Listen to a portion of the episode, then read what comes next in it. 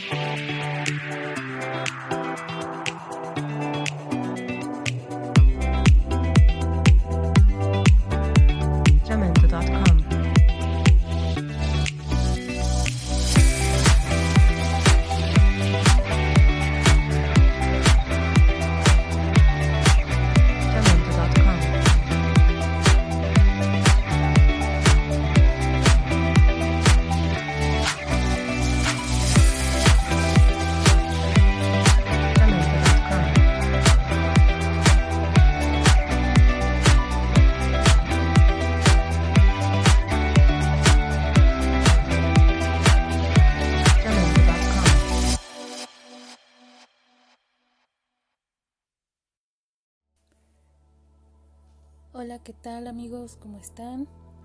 Que el Señor les bendiga. Les saludo a todos, me da mucho gusto que hoy estén sintonizándonos, que hayan podido darse el tiempo. De verdad que sea de gran bendición esta palabra. El día de hoy vamos a ver un tema que es titulado Vigilantes. Estamos hablando de el episodio número 2 de la serie Que no se apague tu lámpara. Recuerden que el episodio anterior Rosita nos platicaba de lo que Dios le revelaba acerca de la parábola de las diez vírgenes, cinco prudentes y cinco que no lo fueron, que malgastaron su aceite. Entonces, precisamente ese aceite, la presencia del Señor, es lo que nosotros debemos siempre mantener, lo que debemos guardar, porque eso es lo que nos va a pretender y nos va a ayudar a estar encendidos, y más en estos tiempos. Han sido tiempos difíciles, tiempos complicados, y precisamente ayer hablaba con una persona y me decía, ¿te has dado cuenta que muchos no sienten la presencia de Dios? ¿Te has dado cuenta que muchos oran y buscan al Señor y no encuentran la respuesta que están esperando? Me decía, es algo mundial, es algo que a muchos les está pasando como si estuviéramos entrando en otro tiempo. Y de alguna forma algunos lo llamarán, no, no es eso. Pero hay quien les diga, siento que los cielos están cerrados. Hay otro que les pueda decir, no, Dios no escucha mi oración. Hay quien les pueda decir, "Eh, Dios está en silencio porque está trabajando.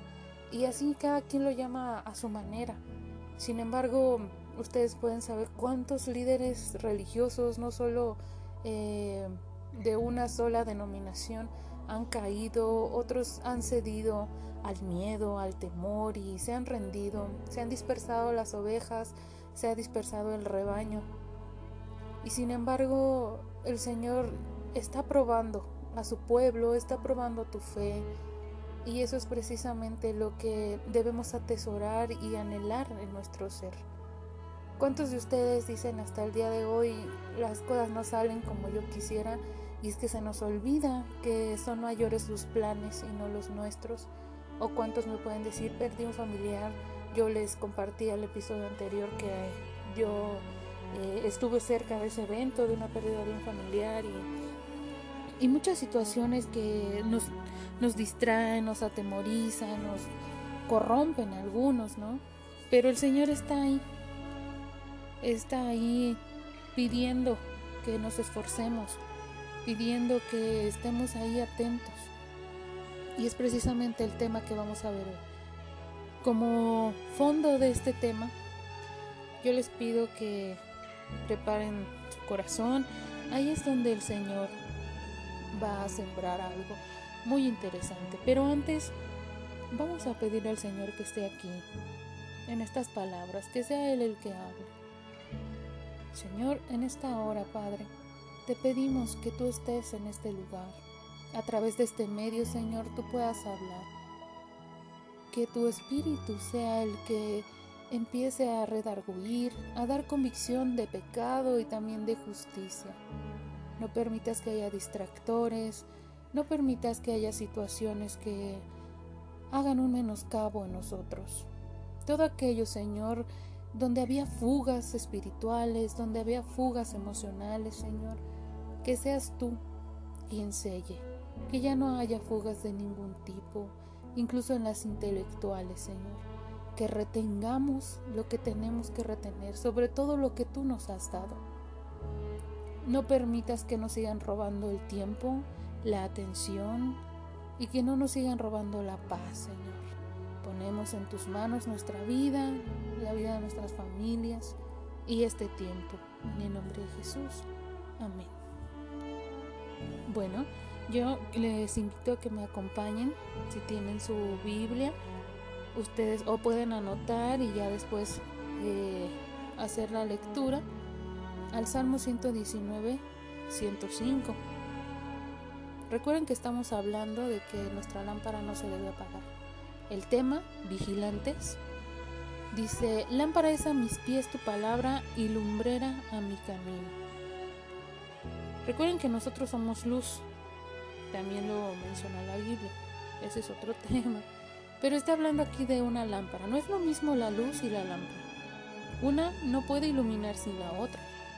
La luz, tenemos la luz del día y sin embargo el cielo no es una lámpara. Pero nosotros sí somos un recipiente. Que dentro hay luz. Imagínense las lámparas antiguas las lámparas de aceite que eran en un pequeño pocillo de barro donde al final tenía como una punta y ahí es donde estaba la pequeña mecha. Pero ¿qué había dentro de la lámpara? Aceite. Y eso encendía la mecha. Imagínense las lámparas posteriores de petróleo que tenían el caucho, ya estaba cubierta la flama por un cristal. Algo así es la evolución del hombre sobre todo de aquellos que tienen ese aceite, esa presencia del Señor. ¿A qué se refiere que la palabra es su lámpara? Dice, lámpara es a mis pies tu palabra y lumbrera a mi camino. Bueno, está dando a entender que la palabra del Señor nos ilumina.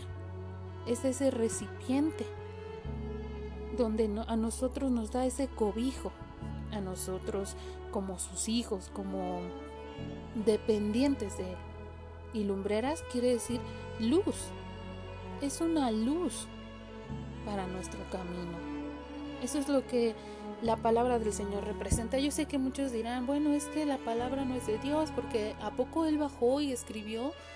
Bueno, aguas con esas ideas, ¿verdad? Porque recuerden que la palabra fue inspirada por su Espíritu y por Dios.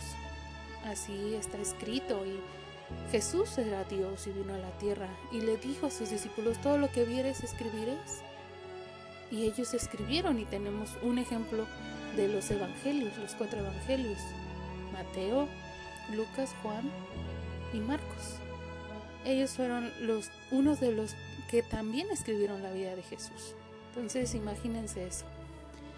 Acompáñenme también al Proverbio 13:9. Proverbio 13:9 dice, la luz de los justos se alegrará, mas se apagará la lámpara de los impíos. Se refiere a que esa vida, esa presencia en los justos, los va a hacer gozosos. Nosotros como hijos tenemos ese gozo. Nos alegrará esa luz. Y recuerden que la luz esa es la palabra del Señor. Mas se apagará la lámpara de los impíos. Eso está hablando, los impíos son personas pecadoras, personas malas que no tienen arrepentimiento. ¿Y se dan cuenta las cómo cambian? Aquí dice que la luz de lo justo de la alegría se alegrará, mas la lámpara de los impíos, o sea, el recipiente, lo que los cubre, se apagará. Vean la diferencia y que el Señor nos vaya revelando.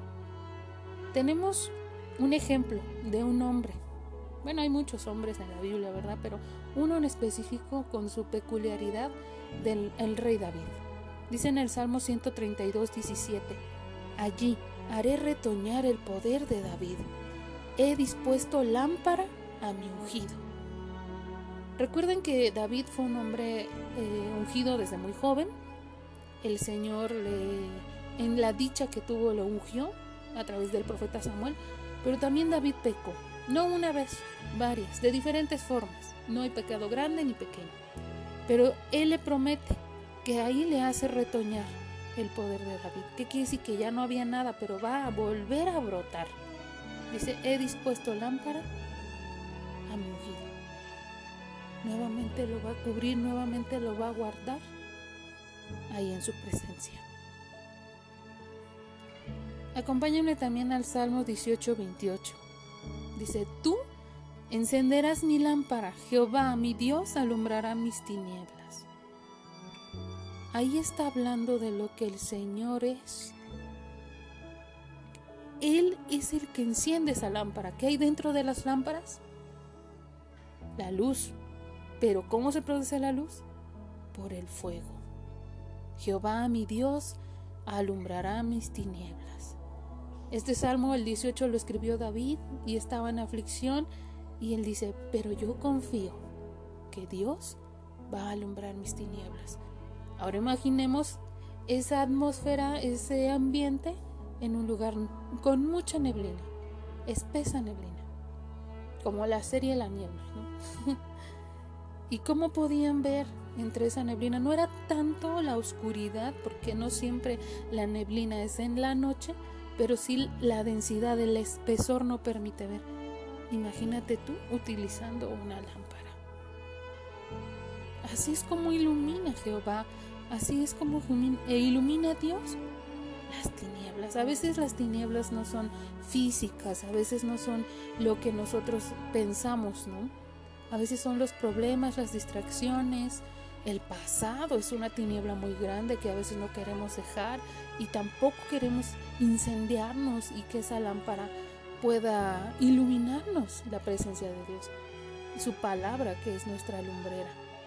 Imagínense, ¿y por qué dice en, en el primer versículo que leímos, dice que a mis pies, porque ahí va cuidando el Señor cada paso que damos. Imagínate por un momento, estás ahí en un lugar lleno de tinieblas, pero no hay luz, y es de noche, y no ves nada. ¿Cómo darías un paso y luego otro, si no sabes qué hay adelante? Es un lugar desconocido, están las tinieblas. ¿Cómo tú te atreverías a dar un paso tras otro sin luz? y al descubierto, estás solo. ¿Puedes imaginar esa sensación? Ahí es donde te dice el Señor, yo soy tu lumbrera a tus pies.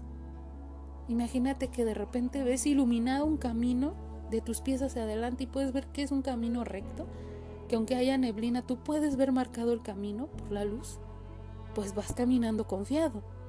Esa es la diferencia.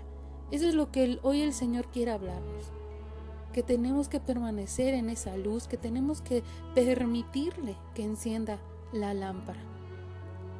Pero ojo, la lámpara es el recipiente y lo que hay adentro es la luz. Y esa eres tú y yo, la luz. Y la lámpara es su presencia rodeándonos.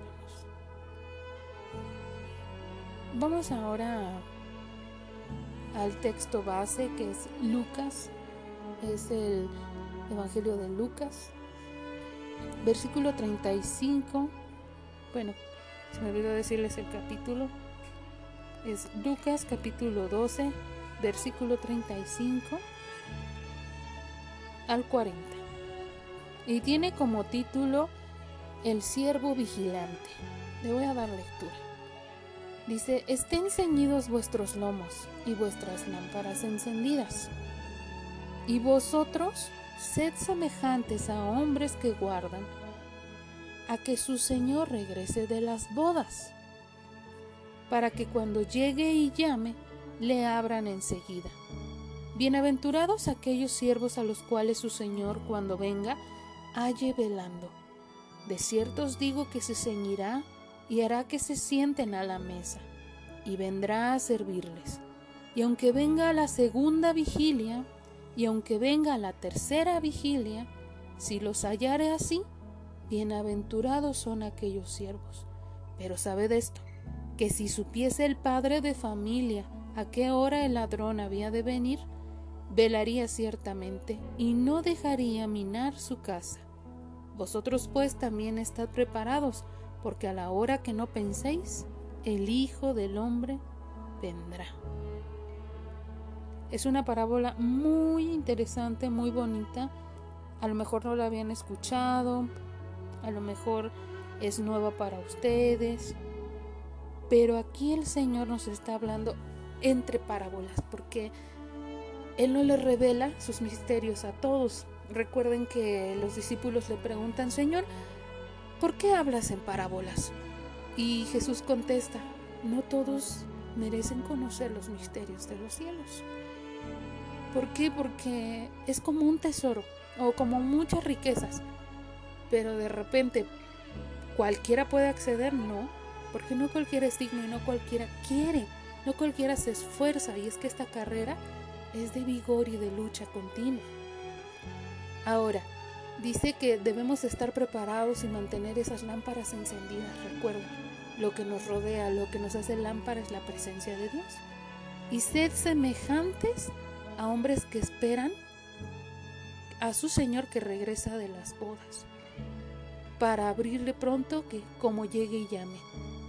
¿Recuerdan la parábola anterior del episodio anterior? Válgame la redundancia de las diez vírgenes. Está hablando también de una fiesta, de las bodas. Y las bodas del Cordero es, la palabra dice que un día su novia, su novia de Jesús es la iglesia, todos nosotros, cada uno de nosotros, el cuerpo de Jesús. Es una representación, porque hay quienes van a decir, no, pero ¿cómo Jesús tuvo novia? ¿Tenía novia? No tiene nada que ver con eso. Es algo, una representación. Está diciendo que un día nosotros haremos pacto con Él porque Él vendrá por su novia. Es una ejemplificación de lo que aquí en la tierra pasa. Cuando el novio busca a la novia, pues es por amor y la novia le corresponde por amor, pero entre ambos hay compromiso. Así pasa con el Señor.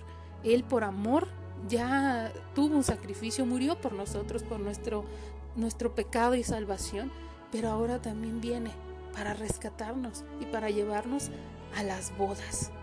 Pero dice aquí, esperan a que su Señor regrese de las bodas para abrirle tan pronto como llegue y llame está hablando de alguien que vigila. ¿Y cómo sabes tú cuando alguien llega y toca? ¿Qué haces tú? Si duermes, ¿escuchas? Si no estás en tu casa y van y tocan a tu casa, ¿sabrás que tocaron?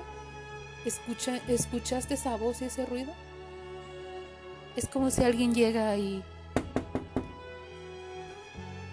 ¿Y cómo sabes quién está del otro lado? Yo sé que que hoy podemos ver a través de cámaras y todo, pero si no estás en tu casa cuando tocan y te llamen, no, no estás vigilante, no estás atento a lo que el Señor está haciendo. Así pues hoy dice el Señor que debemos estar vigilantes, atentos a que va a llegar. Y una vez que llegue nos va a dar indicaciones. Esa es la atención que debemos tener dice, dichosos aquellos a quienes el Señor al venir, está hablando de Jesús en la venida, en la segunda venida, porque no sé si ustedes han escuchado, nuestro Señor va a regresar por nosotros, pero ya no va a regresar humilde, no, no quiere decir que va a regresar malo, ¿no? Pero va a regresar ya como un hombre de guerra, como un soldado de guerra que viene a luchar por su novia para que no nos arrebaten en este mundo y no nos vayamos al Seol. Y es que contra quién compite? Contra Satanás. El, el príncipe de, esta, de estos días, de esta tierra, dice la palabra. Pero bueno, eso es otro tema. Y dice, dichosos, en la versión que leí anterior dice bienaventurado y quiere decir tres veces dichosos, tres veces bendecidos. Imagínense, quiere decir que si sientes alegría vas a sentir tres veces esa alegría a la potencia 3 o el gozo a la potencia 3. Dice, aquellos a quienes el Señor al venir los halle velando, o sea, los halle vigilando, los halle al pendiente de su voz, de su palabra, de sus órdenes del mandato. En verdad os digo que se ceñirá para servir. Ustedes habían escuchado esa palabra de ceñir se ceñirá para servir. Está diciendo que de alguna forma Él va a estar ahí para servirnos a nosotros. ¿Pueden imaginarlo? Él no solo se va a sentar a la mesa con nosotros, sino que nos va a atender. Yo sé que esto es una metáfora y no estoy hablando eh, otra cosa más que su palabra. Y dice que los sentará a la mesa y acercándose les servirá. Él vendrá a servirte. Qué impresionante. Y en ese momento tal vez tú dirás, no merezco que Él me sirva, no merezco que Él esté ayudándome, que me esté sirviendo, que me esté rescatando y me lleve a las bodas. Pero Él lo hace por. Dice, y ya sea que venga en la segunda vigilia o aún en la tercera y los haya así, dichosos son aquellos siervos. Las, las veces que toque quiere decir, pero tú estés velando, vigilante. Y me puedes preguntar, ¿cómo? Bueno, apártate de tantas cosas que hay en el mundo, de tantos distractores, de tantas cosas que no te llevan a pensar y a escuchar su presencia. Ejemplo, y no quiero tocar el tema a fondo, pero la música. La música es algo muy hermoso, te provoca sentimientos, emociones. Pero ¿qué pasa cuando te consume y te roba la atención? Y no te lleva a pensar en Dios, no te lleva a pensar en Cristo ni en su presencia. Tal vez solo en sexo, en fama, en dinero, mujeres, en amor, desamor, pero no te lleva a pensar en su presencia. Ahí ya no estás vigilante. O, cuando solo te la pasas viendo películas, series y ahí estás. El próximo capítulo, el próximo, no, yo ahora sí la veo toda. Esta noche acabo esa serie, yo sí. Ya no estuviste vigilante, te distrajo. O una pareja, ya puede ser tu novio o no, tu amigo o tu esposo. Y no, yo, ¿cómo le agrado a mi novia? ¿Cómo le agrado a mi novio? Y todo lo enviosas y solo piensas en él. Ahí no estás vigilante o te metes en deudas eh, económicas por falta de dinero y solo estás pensando en eso, ahí ya no estás vigilante. Esas son, por mencionar, unas de las pocas cosas que nos distraen y ya no nos permite estar vigilantes. Dice en el versículo 39, podéis estar seguros de que si el dueño de la casa hubiera sabido a la hora que iba a venir el ladrón, no hubiera permitido que entrara en su casa. Vosotros también está preparados porque el Hijo del Hombre vendrá a la hora que no esperes. Recuerda que esta metáfora está hablando de cuando Él llega, cuando Él va a llegar. ¿Por qué pone el ejemplo de un, de un dueño de una casa y un ladrón? Porque en otra parte de la Biblia dice que Él vendrá como ladrón por la noche. No va a avisar. Pero ojo, por eso dice, si el dueño de la casa supiera que iba a venir, no lo deja entrar. ¿A poco tú en la noche, si estás despierto, escuchas un ruido, no te levantas a ver qué es? A lo mejor a algunos les da temor y le dicen a alguien más de su familia, pero normalmente te inquietas porque escuchaste estabas velando, estabas vigilando. Pero ¿y si no? ¿Y si estás profundamente dormido porque te desvelaste viendo Netflix a las 3 de la mañana? Y el ladrón quiso entrar a las 4 y tú apenas estabas durmiendo y empezaste a, dormir en tu primera etapa de sueño y está pesado el sueño y no escuchaste. Y cuando despiertas, si es que despiertas, no hay nada ya a tu alrededor, se robaron todo. Y digo si es que despiertas porque qué tal si atentan contra tu vida. Yo sé que es algo dramático, pero es algo real y posible. Entonces, así que debemos estar preparados porque el Hijo del Hombre vendrá pero no nos avisará cuándo. Está escrito. Así que hoy yo te pregunto, en este pequeño y breve mensaje, ¿estás vigilante? ¿De verdad estás vigilando lo que piensas, lo que haces, lo que dices, tu futuro? ¿Ya te pusiste a cuentas con Dios y sabes cuál es tu propósito? Yo sí quiero participar de las bodas con el Cordero. No me esperan ni creo saber qué viene más adelante. Pero lo que sí anhelo es festejar la salvación con Él. Hoy yo te invito a que tú puedas entender ese punto, a que te puedas atrever y puedas decir, aquí estoy. Es cierto, me he distraído, no he estado vigilante, pero lo estaré ahora, velaré. Te doy rápidamente tres tips para que tú puedas permanecer vigilante, porque tú me puedes decir, Lupo, dime cómo, Milu, dime cómo. Primer tip, lee su palabra.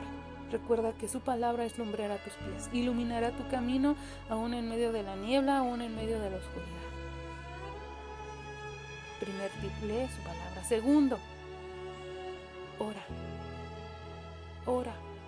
Enciérrate en tu cuarto, enciérrate en el baño, enciérrate en la cocina, en tu jardín. Ahí no es encerrarse, pero busca un momento a solas a Dios y habla con Él. Habla con Él. Y tercer tip, escribe las promesas del Señor en tu vida. Tú me puedes decir, ¿qué promesas? Ah, bueno, la palabra tiene promesas, la palabra de Dios. Leyendo vas a ir encontrando promesas. Un ejemplo, eh, en Éxodo 20 dice, honrarás a tu padre y a tu madre para que tus días se alarguen, para que tengas añadidura de días en esta tierra. Te está dando una promesa, que quiere decir, te recompensa a cambio de una, un acto de obediencia.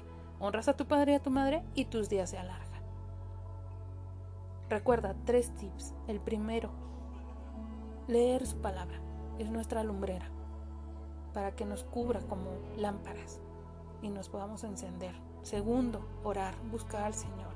No hay un cómo, pero sí desde el corazón y con las palabras, así como tú y yo pudiésemos hablar si estuviéramos frente a frente. Y tercero, escribir sus promesas, porque eso te va a permitir recordar y orar también por esas promesas. Espero que el Señor te esté bendiciendo y esté tocando tu corazón y que no tomes este mensaje tan sencillo y tan simple, sino como un mensaje de advertencia, de poder y de exhortación a que estés vigilante.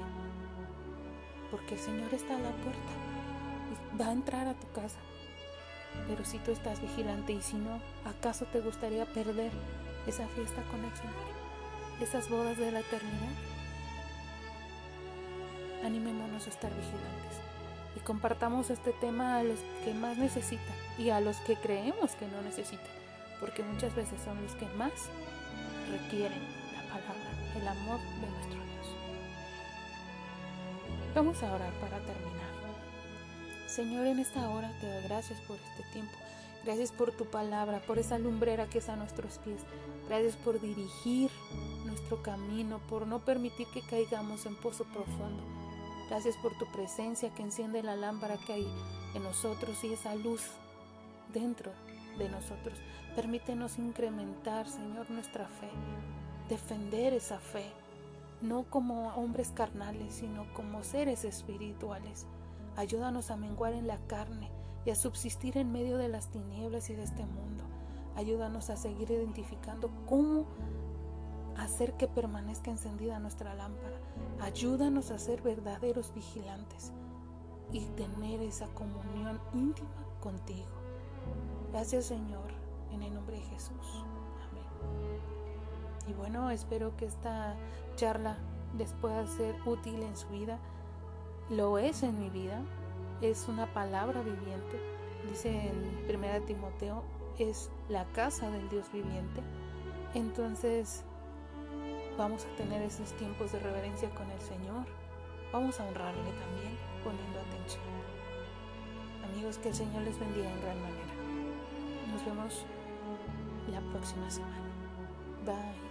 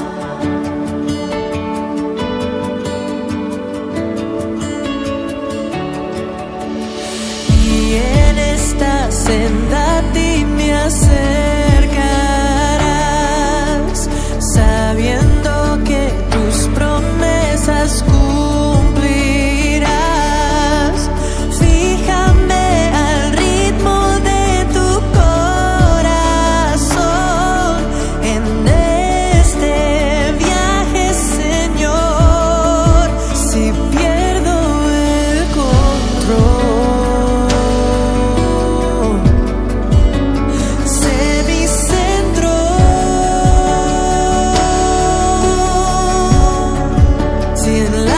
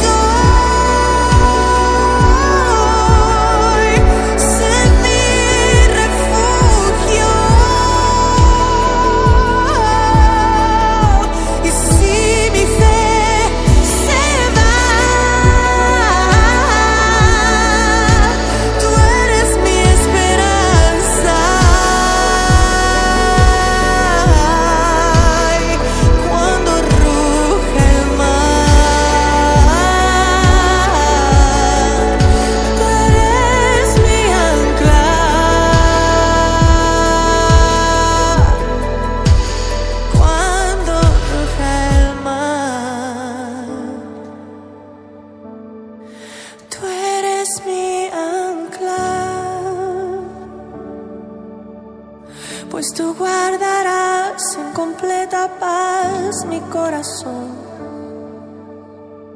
Si pienso en ti, no temeré. Y ya no tendré más preocupación. Pues tú eres mi ancla.